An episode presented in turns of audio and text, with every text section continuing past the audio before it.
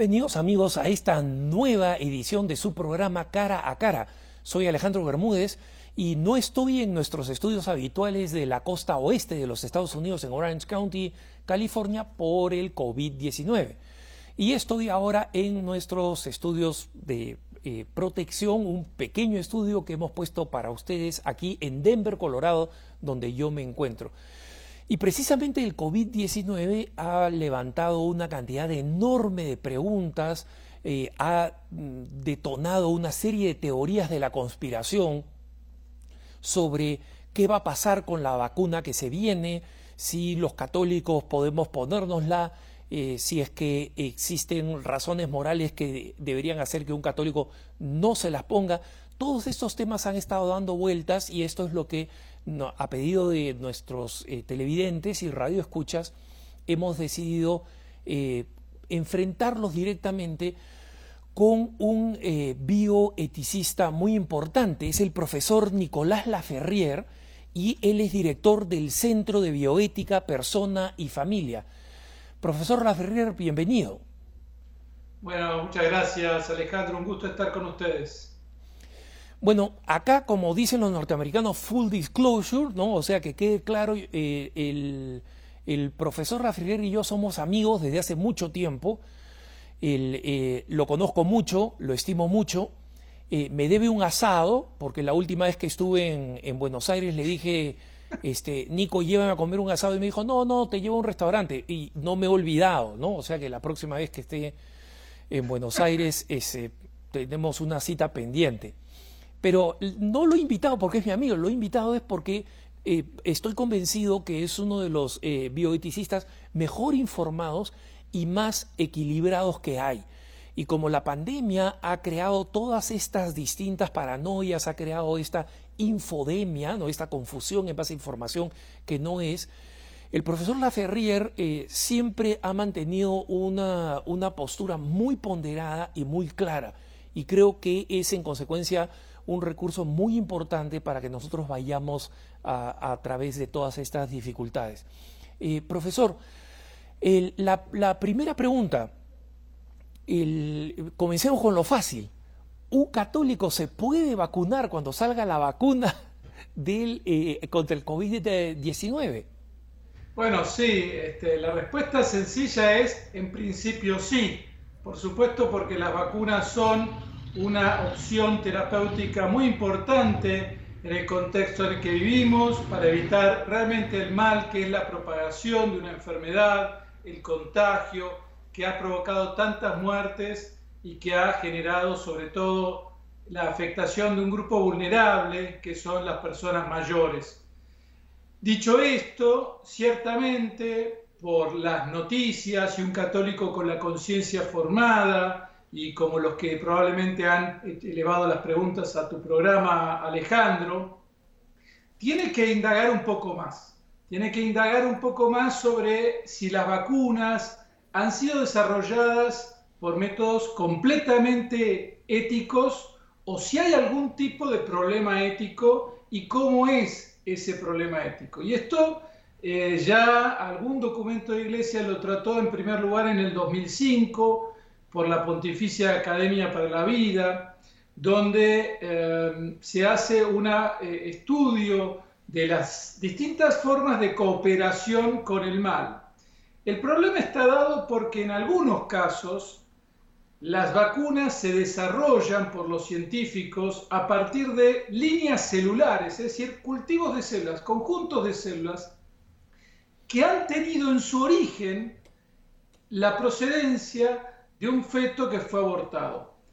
Entonces, claro, esto plantea un problema. Si yo uso una, un conjunto de células que tienen este origen, ¿estoy cooperando? ¿Estoy siendo de alguna manera cómplice, podríamos decir en términos más usuales, con el aborto? Bueno, hay que distinguir situaciones. Una cosa fue la persona que abortó, otra cosa fue el científico que luego tomó ese resto, cadáver del niño abortado e hizo una, de ahí sacó una línea de células. Esas células, por ejemplo, tienen más de 50 años. Otras son todos los que participan en la reproducción de esas líneas. Y finalmente está el usuario, que claro, que llega hasta él algo de lo cual su cooperación o su forma de participación es muy remota. Estos son aspectos a tener en cuenta éticamente partiendo de la base que, o sea, para un católico habitualmente la vacuna es algo bueno, es un desarrollo tecnológico que hace a la salud y la salud es un bien al que aspiramos y nosotros, eh, así como defendemos la vida biológica del por nacer, defendemos el derecho a la vida y a la salud.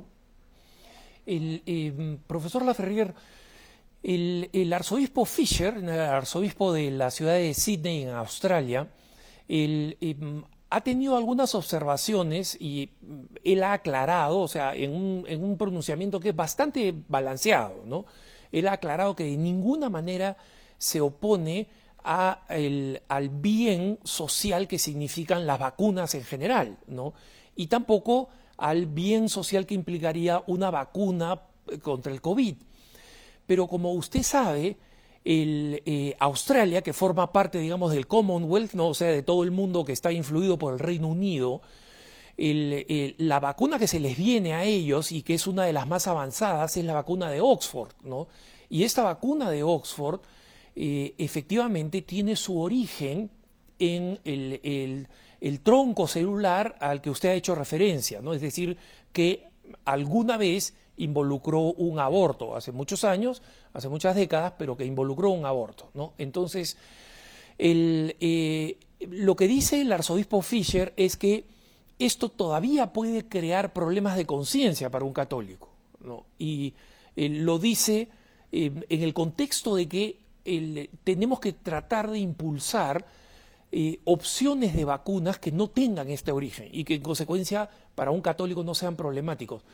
El profesor, cuando el, eh, arzobispo Fisher se refiere a que puede crear problemas de conciencia, ¿a qué problemas de conciencia se refiere? ¿Qué cosa puede perturbar a un católico eh, en, este caso?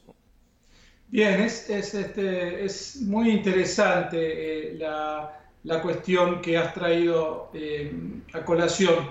Ciertamente el principal problema tiene que ver con lo que mencionaba antes de las formas de cooperación con el mal.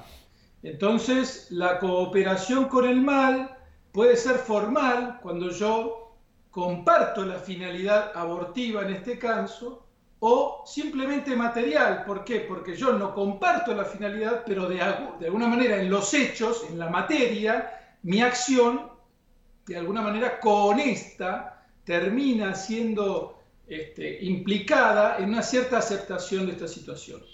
Ahora bien, eh, esto marca una primer responsabilidad sobre los investigadores, que no pueden recurrir y que teniendo a disposición otras líneas celulares, deberían recurrir a esas. Una segunda responsabilidad la colocan las autoridades, que son aquellas que tienen que decidir si aprueban o no una determinada línea y esto también tiene que ver con cuestiones jurídicas y con el marco regulatorio de unos ciertos desarrollos. Lo mismo pasa en un sentido análogo con las sociedades científicas, que pueden pronunciarse sobre una u otra línea de vacunas según su origen. Ahora, llegado el caso de que hubiera una situación donde la única alternativa posible sea este tipo de vacunas que tienen en su origen una situación ilícita, por razones absolutamente temporarias, de lo que se llama una grave inconveniencia, ante la situación de que no exista otra alternativa, el documento del 2015, que de alguna manera es ratificado por una instrucción de mayor entidad de la Iglesia, que es Dignitas Persona, que es una instrucción del 2008 de la Congregación para la Doctrina de la Fe, dice que podría ser lícito que esas personas, ante no tener otra opción, y siendo claro que esté expresado su desacuerdo y el llamado a las autoridades a que busquen las alternativas éticas, podrían aceptar la vacuna. el Dignitas Personas está hablando de los padres respecto a los hijos en razón del contagio de los hijos y que los hijos contagien, pero se daría la situación análoga a cualquier usuario.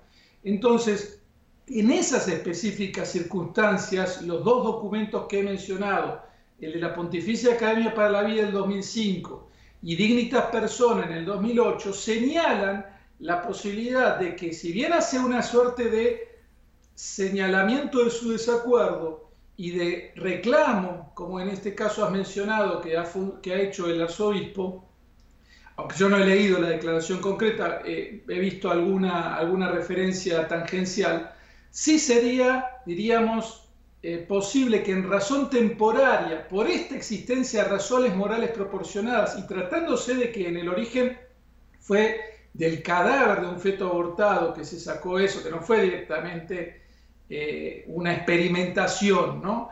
Eh, o sea, que se, que se fabricaron embriones para sacarle las células y ese tipo de cosas que también existen, ¿no? Entonces, en este caso podría darse esa situación excepcionalísima a la que hace referencia el magisterio. Lógicamente esto requiere una gran delicadeza, porque como vos has dicho bien, hoy estamos en un momento de una gran polarización, donde si uno dice esto pareciera que está aceptando todo, y entonces, claro, hace falta unas distinciones de conciencia muy, muy sutiles, que siempre la Iglesia ha sido, con dos mil años de historia, tiene una gran sabiduría y una gran humanidad para comprender dónde hay que hacer las verdaderas excepciones y sin quebrar los principios, porque todo esto que estamos hablando no quiebra el principio de que nosotros nos oponemos a ese origen, ¿no? Entonces, claro, estas distinciones son difíciles de comunicar, te agradezco que podamos hablarlo. Yo mismo he tenido que preparar muy bien esto que estamos hablando, me he documentado, he consultado con personas cercanas para tratar de, este, de ser muy claros y, por así decirlo, rigurosos en las condiciones a las que el magisterio se refiere. Sí, es efectivamente un, tema que no es difícil de comprender cuando entendemos las distinciones que la Iglesia ofrece para el bien de las almas y de nuestra conciencia, es decir, para que utilicemos una recta conciencia bien informada, ¿no? que es, eh, algo, algo fundamental en el uso de la conciencia cristiana. El problema, como, como usted dice, profesor, es que efectivamente estamos en un ambiente extremadamente polarizado donde tenemos muchas personas, incluso de, de buenas intenciones, personas que son este, reconocidos militantes pro vida eh, y que son grandes defensores del derecho a la vida, que eh, sin embargo plantean algunas objeciones que a mí personalmente y a otras personas nos cuesta entender cómo afectaría la decisión moral. No estoy hablando de la decisión de prudencia, es decir, si hay una, si hay una medicina que a mí me parece media extraña o, que tiene contraindicaciones, ahí, digamos, la decisión no es una decisión moral, es una decisión de prudencia, ¿no? Pero en el caso de la decisión moral, eh, se insiste alguna, en algunas cosas que eh, para ellos, para estas personas, se debería concluir que esa vacuna no es aceptable, una posible vacuna no sería aceptable por un cristiano. Y estos argumentos son, por ejemplo, eh, los actores que podrían estar detrás de la, vacuna, ¿no? que son este, malos actores, que son individuos que son antivida, ¿no? que son eh, personas que son enemigas de la iglesia y que existe, no, no, no, no podemos negarlo. Otro argumento sería la prisa con que esto se está desarrollando. Sabemos que se, está, eh, se están acelerando los procesos de una vacuna que en el mejor de los casos debería tomar cinco años o más para que eh, estén listas a principios, algunos dicen, de, de 2021. Algunos de estos temas, profesor, son realmente objeciones morales, es decir, que efectivamente hagan que un católico tenga que rechazar de plano la posibilidad de una vacuna inminente? No, no, estos temas no son estrictamente morales, no hacen al objeto de lo que se está considerando. La Iglesia ha sido muy clara en que la gran cuestión es esta de la cooperación material con el mal, que puede ser inmediata o mediata, y que dentro de la medida que puede ser activa o pasiva, y que puede ser incluso remota. Entonces, estamos hablando de una situación donde un usuario con una, una situación de cooperación material remota absolutamente pasiva, donde no tuviera otra alternativa, donde manifestara públicamente su desacuerdo, incluso se asociara con otros para hacer ese pedido y, y solicitara que hubiera alternativas y dejar en claro su desacuerdo, por supuesto también presuponiendo que todo esto sea seguro y eficaz, que ese es otro capítulo que tiene que ver con la eficacia y, ciertamente eh, esto del COVID-19 nos ha este, encontrado todavía con un montón de incertidumbres, o sea, todavía estamos discutiendo las formas de contagio, las maneras en que, digamos, eh, este, se afecta a unas personas y no a otras, pero ciertamente uno ya a esta altura, por lo que yo no soy científico, por cierto, pero uno puede ver que ha habido un número importante de muertes, especialmente en personas mayores, realmente estos, y esto este, creo que es un motivo que hace que en ese contexto de verdadera cooperación remota se pueda aceptar si no hay otra alternativa ética. Ahora bien, yo creo que esto está siendo un buena, va a ser una buena ocasión para volver a explicar esto, para clarificar, también para diferenciar este problema de el uso de los fetos abortados y el aborto en sí mismo, la conexión que existe y la necesidad de, digamos, de ser muy rigurosos en nuestra conciencia con este tipo de cosas, pero no hay que entenderlo como una cuestión antivacunas, ¿no? O sea, me parece que eso, por supuesto, por lo menos yo no, no, no adscribo a esa línea de pensamiento, me parece que el magisterio no ha incorporado ningún documento donde puede decir que está en contra de las vacunas como tales, simplemente estamos hablando de una cuestión del origen de los cultivos celulares que muchas veces se usan como base para el desarrollo y que por lo tanto sí hay un problema ético, pero eh, que afecta de distintas maneras a esos actores que habíamos mencionado.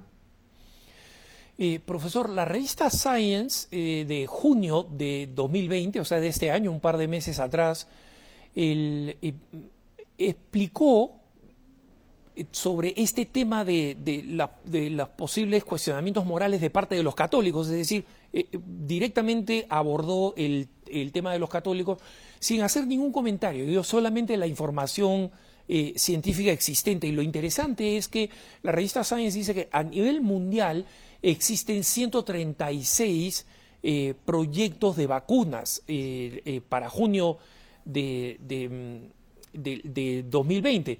Ahora deben haber unas cuantas más, porque por ejemplo el Perú, Perú, que es el país más afectado ahora con el mayor número de muertes eh, por, millón en el mundo, ha decidido investigar una vacuna, pero obviamente estas vacunas, estos proyectos son muy desiguales desde el punto de vista de cuán avanzados están, cuánto apoyo científico, cuántos recursos económicos tienen, ¿no?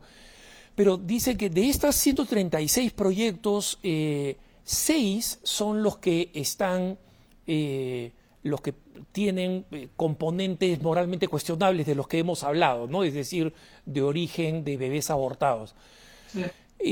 pero de estos seis, los dos más avanzados actualmente en, el mundo son, son de estos seis, ¿no?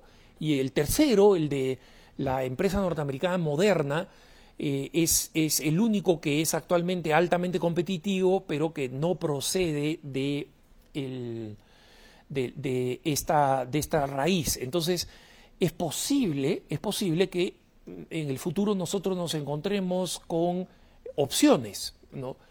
Si las primeras, eh, las primeras vacunas, y parece que va a ser así, las, las dos primeras vacunas, son vacunas de origen eh, eh, moralmente cuestionable, como, como, hemos visto, ¿no? O sea, por lo menos de forma remota. Eh, ¿Cuál es el, deber del católico, digamos, de decir voy a esperar a que haya una vacuna que este, no tiene ningún cuestionamiento moral? ¿Y cómo lo contrapesa con la necesidad de si es una persona, por ejemplo, de alto riesgo o una persona mayor. Sí, sí, ciertamente me parece que eso va a ser una cuestión a analizar muy circunstanciadamente, ¿no? En primer lugar, o sea, dependerá mucho también del contexto, de la legislación local, de las normas locales. Puede ser que un país diga eh, vacunación compulsiva, ¿está Eso sería un tipo de conflicto de conciencia a este otro que tú has dicho, ¿no? Donde evidentemente también tendrá que ver con justamente esto, los conocimientos de ese momento sobre cómo afecta la enfermedad. Una cosa es una persona mayor de 60 años que ya se sabe que tiene un mayor riesgo, donde podría darse esta circunstancia de que la necesidad de inmediatez y de, eh, esas de esos motivos proporcionados justifiquen que pueda recurrir a esto cumplidas todas las otras condiciones y distinto puede ser un joven de entre 30 a 40 años que quizás tiene un estilo de vida más muy controlado, no, no, no está tampoco eh, este, en, gran contacto social, porque también tengamos en cuenta que la cuestión de la vacunación no es solo en función del propio individuo, sino que sobre todo, sobre todo en los documentos que he leído, es por la propagación y el contagio, o sea, por la cuestión del impacto que esto tiene sobre los demás. Entonces, claro, a los demás. parece una razón que cuidar a los demás aparece como un elemento. Entonces, claro, habrá que tener en cuenta eso. Yo eh, digamos, creo que esos serían factores a tener en cuenta eh, al momento de hacer el juicio concreto puesto sobre si me tengo o no que vacunar.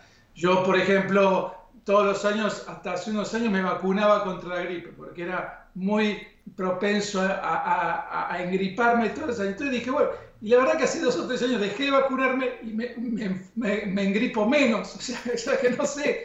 Ahora, claro, eh, esto no es una gripe cualquiera, esto, esto no es eh, exactamente una gripe cualquiera. Entonces, eh, ciertamente, si bien al principio uno tenía mucha incertidumbre, no quería hacer pronunciamientos o, escribir cosas sin saber, realmente yo creo que estamos ante una situación de gravedad, o sea, creo que tenemos que ser conscientes, las muertes, todos hemos tenido cerca personas que han fallecido por por esta enfermedad y, nos damos cuenta que, no es una gripe cualquiera y entonces, claro, me parece que esto va a pesar eh, en, ese, en ese sentido. Pero bueno, haría esas distinciones, me parece que sería muy circunstanciado a la situación personal, al contexto, digamos, del país, a las normas de cada país, a la mayor posibilidad de riesgo y también al estilo de vida o de trabajo que la persona tenga. ¿no?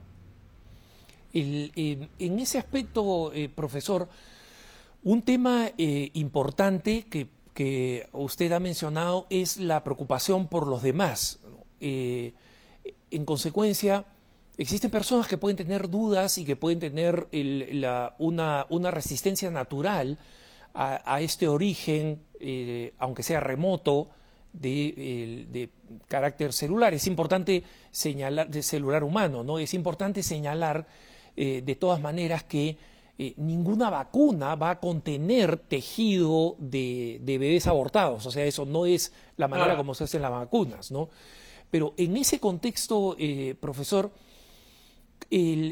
¿cómo, ¿qué consideraciones adicionales tiene que tener una persona en este contexto de cuidar a los demás para quien no le es posible eh, aislarse, ¿no? O cumplir con algunas normas eh, naturales de, aislamiento, ya sea por su profesión, pienso en un médico, ¿no? Que tiene que atender a, personas ancianas, a personas vulnerables, pienso en alguien que vive con familiares mayores o familiares eh, altamente vulnerables y que son parte de su, de su vida cotidiana, ¿no? Sí, yo creo que en esos casos podríamos encontrarnos ante esas circunstancias que habilitarían, como dice Dignitas Persona en el año 2008, al recurso a la vacuna. Y, por el usuario final, por estos motivos, creo que claramente sería admisible para, participar de la vacuna. Eh, aclarando exactamente eso que has dicho, o sea, esto no es experimentación en seres humanos, no estamos hablando de experimentaciones en embriones vivos, eh, que, también se hace, o sea, en el mundo eh, el embrión es una eh, etapa, la etapa embrionaria es una etapa codiciada por su potencialidad única de vida, y en el mundo esto pasa, pero no estamos hablando en estos casos de eso, estamos hablando de cultivos de células que tienen una conexión muy remota con un cadáver de feto abortado, o sea que estamos hablando de, ni siquiera es que fue abortado con esta finalidad, o sea, todos estos elementos califican mucho la diferencia. Lo que no quita que también pase lo otro, o sea, que también haya toda una industria que trata de eh, generar eh, células madre desde los embriones o otro tipo de, cosas eh, que realmente ya son, sabemos muy bien que son contrarios a, la ética y, que reclaman una respuesta muy, muy firme de protección de la vida. ¿no? Pero sí, en esos casos yo creo que se darían esas circunstancias donde la persona podría eh, tener que recurrir a esta vacuna con las otras condiciones que ya hemos dicho. Estamos en una entrevista para los que recién llegan al programa con el profesor Nicolás Laferrier, él es director del Centro de Bioética, Persona y Familia en Buenos Aires, Argentina. Estamos en su programa Cara a Cara, soy Alejandro Bermúdez. Nos vamos a una breve pausa y regresamos con el profesor Laferrier hablando de este tema tan importante para nosotros. ¿Qué hacemos los católicos con una posible vacuna del COVID-19? No se vayan, es una breve pausa y ya volvemos.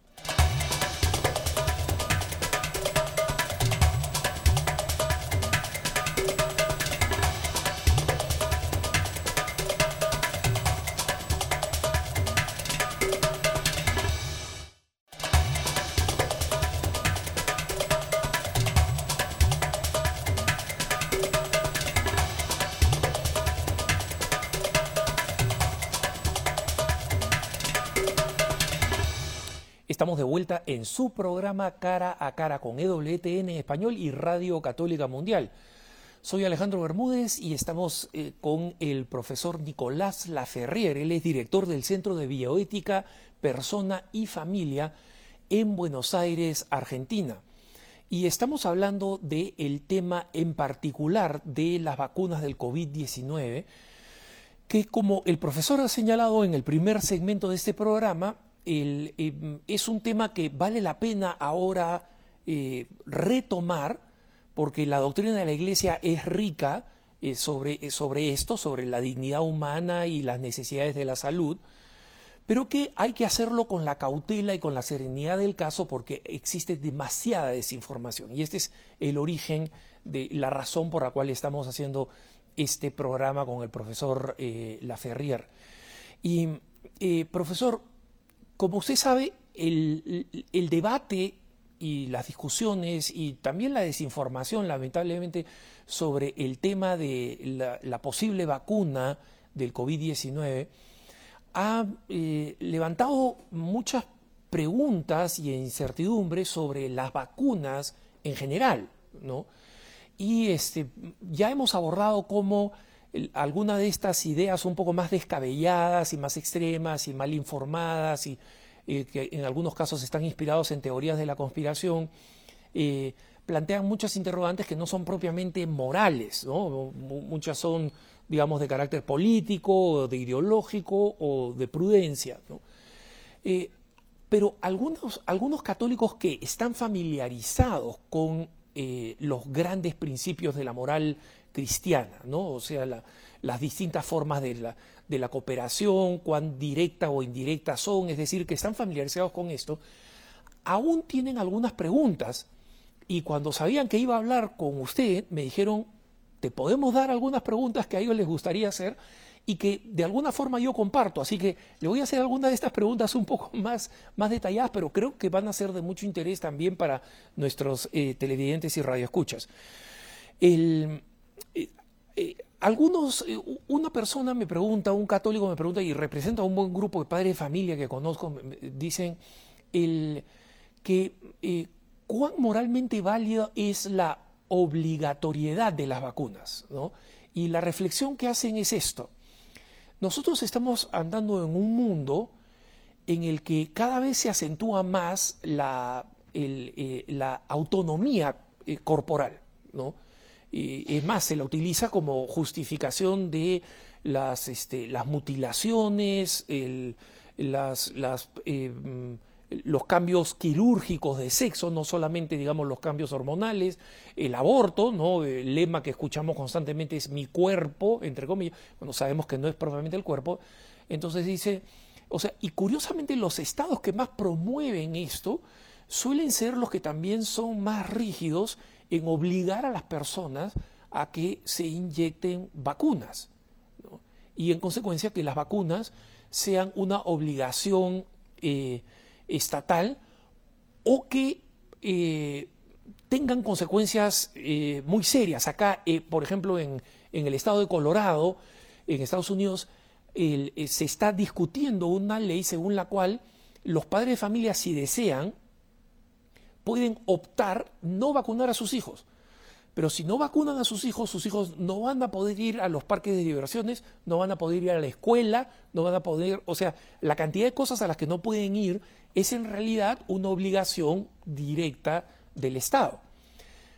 ¿Cuál es la perspectiva de esto desde, desde la, enseñanza de la Iglesia y la reflexión eh, moral?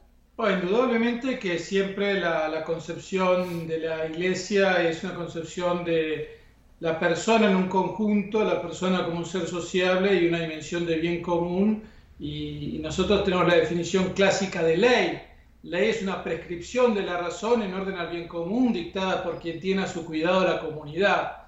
El punto es cuando la ley es razonable y cuando hay razones suficientes, proporcionadas y sustantivas para eh, sostener la obligatoriedad de una vacunación. Y acá venimos con eh, una diferencia en el tipo de salud de la que se, de la que se aspira. yo creo que la confusión viene dada por la confusión en torno al concepto de salud. El concepto de salud de la OMS del año 48, que de ahí ha hecho un gran camino, tiene una virtud, marca tres grandes dimensiones, la salud física, psíquica y social, pero tiene un componente enormemente complejo que es el completo bienestar. Y esta idea de salud como completo bienestar físico, psíquico y social ha llevado a que la salud sea un concepto subjetivizado. Entonces, claro, si es subjetivizado, nace de lo que el individuo decide. Esta eh, situación de exaltación de la salud y de la dimensión este, física, psíquica y social, digamos, eh, pone también en crisis cuál es el modelo de vacunación, porque si yo tengo una dimensión de salud como objetividad de enfermedades que tienen causas concretas, prevenibles, como en su momento fue el sarampión o la rubiola, donde yo tengo una situación objetiva que no depende de las conductas humanas, que son conductas que son que se propagan sin, diríamos, actos voluntarios, que no tienen que ver tampoco con la con la, la, la, forma de proceder, especialmente en lo sexual, porque el problema se da en algunas vacunas que están, que están asociadas a las conductas sexuales, especialmente en los niños, como si se fuera a dar desde una temprana edad, lo cual es un error y es un contrasentido con todas las otras políticas que tenemos en la idea de que los niños tienen que ser, diríamos, conservados hasta la mayoría de edad. Por eso también atacamos las acciones de adultos sexualmente con niños. Entonces, me parece a mí que un primer problema está dado por el concepto de salud. Entonces, hemos perdido esos parámetros objetivos. Entonces, yo diría que si bien no soy un experto, podría decir que cuando se establece la obligatoriedad de las vacunas durante el siglo XX, asociadas a ciertas condiciones que se presentaban como epidemias o como pandemias eh, con motivos de salud pública objetivamente valorados, eh, tenemos razones de bien común fácilmente percibibles por, las, eh, por los miembros de esa comunidad razonables. Entonces, creo que hay una cierta dimensión de bien común que justifica las vacunas. Ahora, cuando eso se pierde, cuando el plan de vacunación está asociado a ciertos tipos de conductas y a la, diríamos, a la manera en que, digamos, además se quiere moldear a la juventud, y entonces ahí aparecen con razonabilidad las objeciones de los padres, porque de alguna manera se está dando un avance del Estado que desconfía también de los padres y que mete una relación dialéctica entre padres e hijos, que es un poco el telón de fondo. Entonces, yo creo que se cruzan dos tendencias. Bajo la teoría política clásica, realista, típica del magisterio de la Iglesia Católica, no hay ningún obstáculo a la vacunación, incluso compulsiva, en la medida que existan razones de bien común. El problema es que no todas las vacunas obligatorias, especialmente en los últimos años, se han dado esas razones de bien común y ahí está eh, el problema. Claro, como esto lleva a la confusión, se toma esa, digamos, ese exceso, esa ibris en ha en que ha avanzado la vacunación compulsiva para atacar a toda vacunación. Pero no, nosotros somos personas que sabemos hacer distinciones y que tenemos que tener esto claro. O sea, una cosa es la vacuna contra el cáncer de cuello uterino y otra cosa es la vacuna contra el sarampión. O sea, tenemos que tenerlo claro eso. Una cosa es una vacuna con décadas de consolidada eh, eh, frutos y, y resultados que, las, que la evidencia científica han dado concluyentes que benefician objetivamente a la población y otras cosas son vacunas muy nuevas asociadas a cierto tipo de problemas donde además tampoco está claro ni la eficacia ni la seguridad.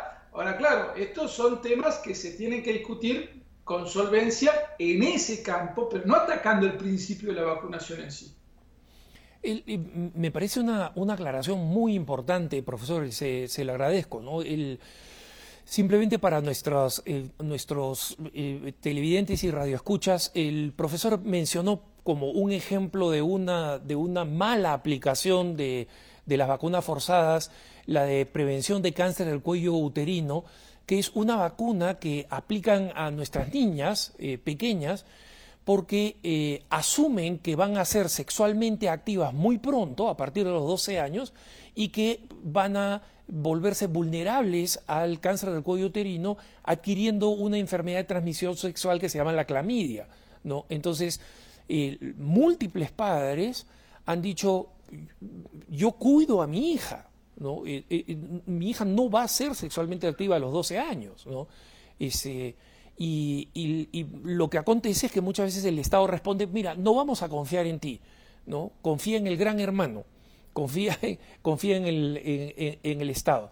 Y ese es el tipo de, situaciones, como dice el, profesor Laferrier, que eh, reducen la, confiabilidad de los católicos, cualquier persona con una objeción moral, ah, sobre el Estado. ¿no? Pero no nos debería llevar, como, como usted explica, profesor, a este, cuestionar todo el principio de un Estado que busque el bien común, incluso en el campo de la salud pública. ¿no?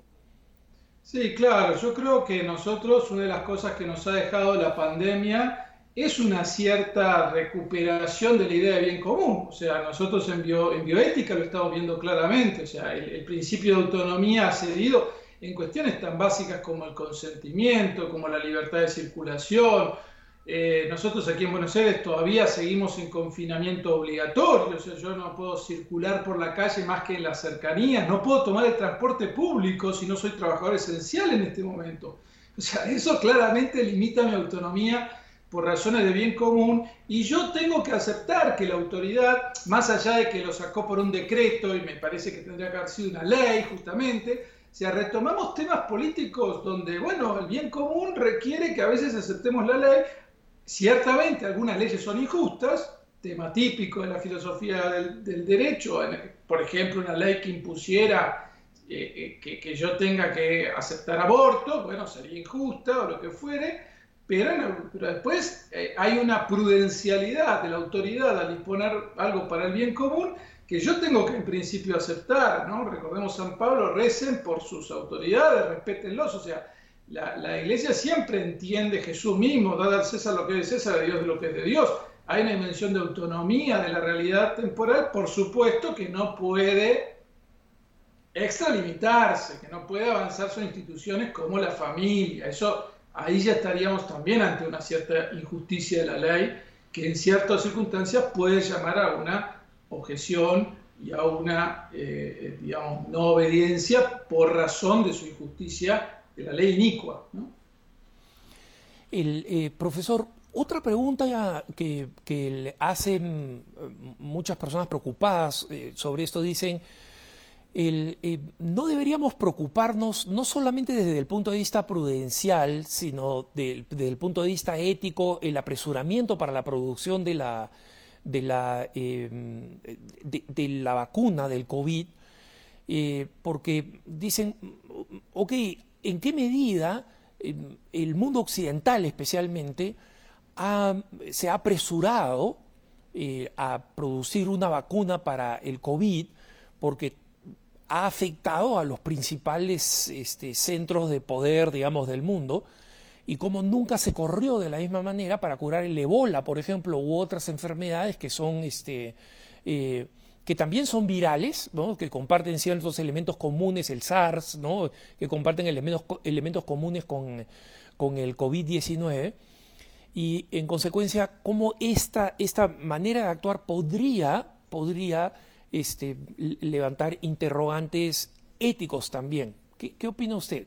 No, bueno, yo creo que ya la dimensión geopolítica, diríamos, de todos estos procesos, eh, a nosotros de alguna manera siempre, pero a mí me excede, ¿no? Pero quiero decir que uno tiene que también tener en cuenta su circunstancia y su marco de actuación. O sea, me parece a mí que, eh, digamos, si hay una respuesta que fue ahora es más rápida que en otro tiempo, bueno, a lo sumo podría hacer un juicio sobre lo que fue, estuvo mal con relación al ébola o al SARS, pero no quizás sobre lo que está pasando ahora, donde el problema se me presenta como más urgente. Siempre en moral uno tiende a considerar primero las razones de proximidad. Ciertamente que hoy vivimos en un mundo globalizado y un pequeño problema en una aldea perdida de África puede ser tapa de todos los diarios del mundo, pero uno en principio, eh, la dimensión de subsidiariedad nos habla de que uno se desarrolla persona, familia, barrio, ciudad, país, región. Eh, dicho esto, me parece también que tenemos que, eh, ciertamente hay un debate pendiente que tiene que ver más con lo económico, lo social, grandes procesos de concentración, las farmacéuticas, la inversión que esto significa, los problemas de patentes, la accesibilidad. Ahora, yo no creo que la respuesta a eso sea una intervención puramente estatal, porque creo en la libre iniciativa privada, creo que la iniciativa privada es parte de una recta comprensión de la dimensión social, eh, porque la coordinación entre las distintas libertades no se puede dar solo en el Estado, porque somos personas que nos asociamos y que desde esa asociación salen principios y que el que invierte también tiene derecho a una renta y porque es parte de la dimensión humana y de la autonomía de lo humano que haya una legítima este, retorno económico al que emprende y los desarrollos tecnológicos requieren muchísima plata y te han traído muchísimos beneficios. Por supuesto, también hay mucha gente que hace ciencia eh, eh, este, destruyendo embriones y está mal, pero no, no toda la ciencia es así y la verdad es que le damos gracias a Dios por, por la creatividad humana, eh, que, que, tiene muchos que, que, hacen este, inversiones, ¿no? Dicho esto, el mundo está debatiendo el derecho a la salud en todos lados, ¿no? Y bueno, tampoco tenemos que caer en una idea tan formalista de la investigación en seres humanos, como que hay toda una serie de etapas y que entonces, porque digamos, acá el, fondo es la vida, la preservación. Hay que cumplir con una serie de etapas, hay que tomar medidas.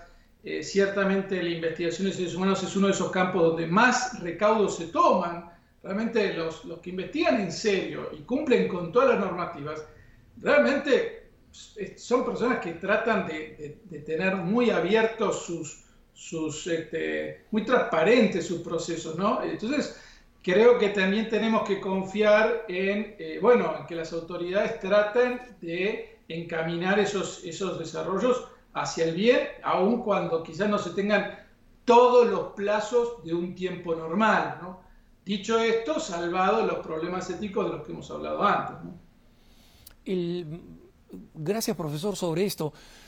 Eh, otra pregunta que vuelve sobre el tema en general de las vacunas y de algunas medicinas esenciales. Usted mencionaba, profesor, cómo eh, un, católico en buena conciencia puede tomar una medicina que puede tener este origen remoto en, tejido eh, fetal, en circunstancias en las que es sumamente importante tomarlas. Y existe más de un caso, uno de ellos es la fibrosis cística, ¿no es cierto? Donde eh, la única medicina que previene que una persona que sufre de fibrosis cística eh, no se muera, literalmente no se muera, es una medicina que tiene este origen. ¿no?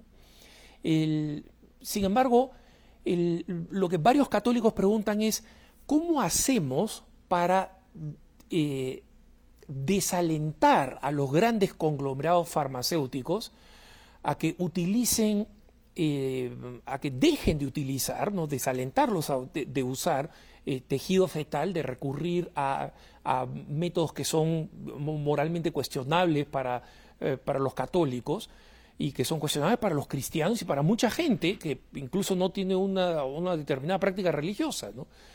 El, ¿Cómo hacerlo si es que de alguna manera no comenzamos a resistir eh, el, uso de ese tejido, aunque, digamos, moralmente sea lícito utilizarlo? Pensando no solamente en el pasado, ¿no? en estos troncos celulares que, como usted dice, tienen 50 años, sino en el futuro. Bueno, es una buena pregunta. O sea, probablemente haya distintos grados de responsabilidades, ¿no? O sea, eh, seguramente yo creo que, la sensibilidad ecológica que hoy tenemos tendremos que aprovecharla para hacer llamar eh, conciencia de la sensibilidad de la ecología humana, como me parece a mí que intenta el Papa Francisco en Laudato Si. Creo que en Laudato Si el Papa Francisco intenta conectar, eh, porque en varios pasajes de Laudato Si el Papa llama la atención sobre el tema de los embriones, ese es un primer asunto. Por supuesto está la responsabilidad del científico que si tiene una vocación a este campo pueda ir desarrollando una carrera en conciencia y como persona de fe, como hemos conocido, grandes ejemplos, el último, el más conocido, Jérôme Lejeune, eh, la idea de que puede salir adelante y abrirse camino y Dios también pondrá entre nosotros eh, nuevos Jérôme Lejeune, digamos, de, de las vacunas y que serán también, ¿no? Eh, lo mismo con los inversores o con la influencia. Y sí, ciertamente aprender de los usuarios, aprender de todo lo que se llama el derecho del consumidor, de todas las asociaciones, la potencialidad que hoy tienen las redes para hacer estos entramados de usuarios que pidan por este tipo de vacunas y que bueno, si, se, que si nos consolidamos como una fuerza de, eh, entidad, eh, bueno, vamos a lograr, yo creo, por lo menos llamar la atención ¿no? de algo, aunque sea un sector. Yo creo que es una movida que requiere distintos grados de responsabilidades y a nivel usuario concreto, persona, probablemente sea lo que aquí en Argentina llamamos el derecho al consumidor, o sea, todo este derecho que apunta al usuario último, eh, que se asocia, que, que, que, que pide por los precios y que reclama, donde, donde podamos también encontrar eh, nuevas formas asociativas que, que, también ayuden a cambiar este contexto cultural. Y cultural y, estructural, ¿no? Porque es verdad que se configura como una suerte de estructura de pecado para, la, para los términos habituales, ¿no? Sí, sí, eh, eh, buena idea, profesor conozco a un grupo de, eh, mujeres católicas que sufren de fibrosis cística, ¿no? el, afecta acá en Estados Unidos más a las mujeres y, eh, eh, están agrupándose para agradecer a este laboratorio que existe esta medicina que, o sea, les ha cambiado el panorama porque el mejor escenario para una mujer con fibrosis cística era los 35 años de edad, ¿no? Y les ha cambiado el escenario para el futuro, pero donde les piden que investiguen para que no la sobrevivencia no sea a costa de tener que tomar una decisión que preferirían no tener que tomar. Así que creo que una, un nuevo concepto de, defensa del consumidor eh, ético es una excelente idea.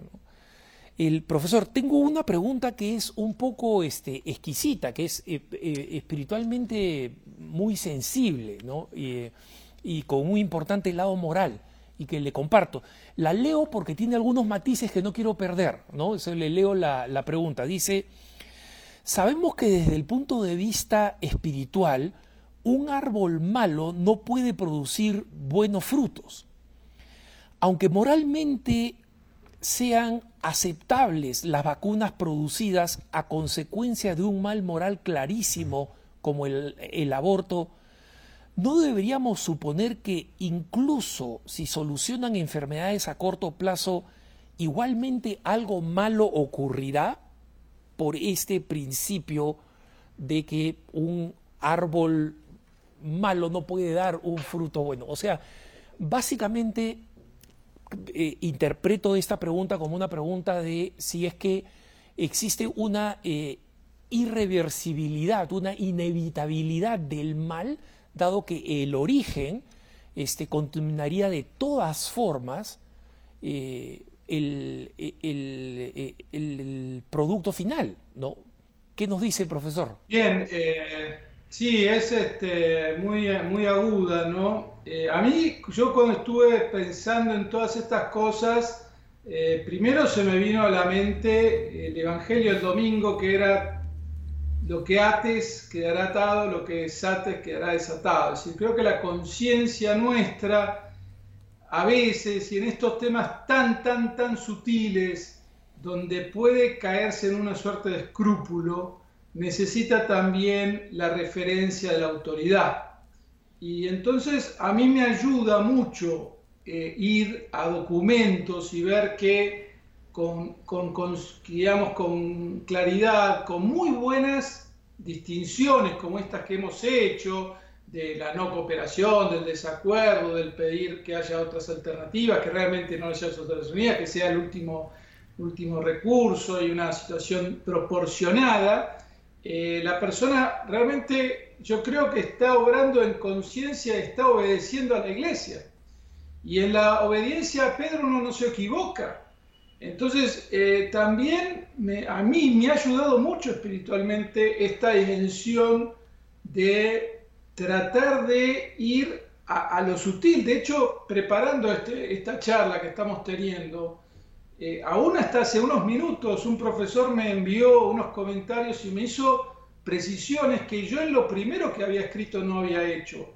Y me, aportó mucho, porque acá estamos hablando de fetos abortados no directamente para estos fines. Entonces también hay matices y de hecho la instrucción Donum Vitae, que es del 87, ya habla de que en relación a los fetos abortados también hay que tener el cuidado propio del cadáver y que no pueden ser nunca para usos comerciales ilícitos pero eh, distingue la situación del cadáver, diríamos, de, la experimentación directa sobre el embrión o de la finalidad abiertamente abortiva. Entonces, yo creo que todas estas sutilezas uno eh, las tiene que también objetivar. O sea, no podemos siempre estar en nuestra propia conciencia y solo, eh, o sea, necesitamos el confronte de la iluminación y sobre todo el magisterio. O sea, somos personas que necesitamos la guía. Bueno, yo me yo me reconozco un, digamos, un hijo de la iglesia, o sea, quiero que, o sea, busco esa...